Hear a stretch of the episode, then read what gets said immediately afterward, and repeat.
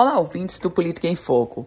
O prazo fatal para a filiação partidária vai se aproximando e os personagens nós vamos começando a conhecê-los agora nos seus novos partidos. Um desfecho para o União Brasil no Rio Grande do Norte. O União Brasil, que é formado pela fusão do PSL com o Democratas, no estado do Potiguar, a tendência do União Brasil era lançar ou era trazer um arcabouço eleitoral, um colchão eleitoral para é, lançar Paulinho Freire, presidente da Câmara dos Deputados, candidato a deputado federal.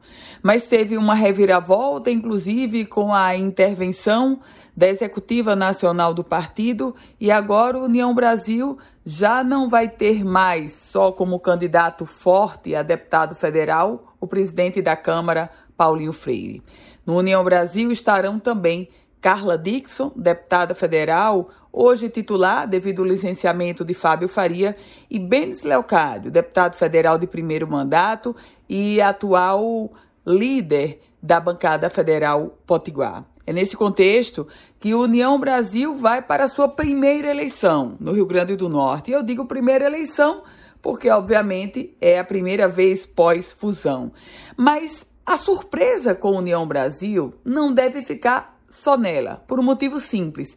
Nessas próximas horas, outros desdobramentos terão no contexto de intervenções nacionais, de intervenções locais, de saídas repentinas, tudo para cumprir o prazo de 3 de abril como a data limite para filiação partidária com vistas àquele ou aqueles que desejam disputar o processo eleitoral deste ano.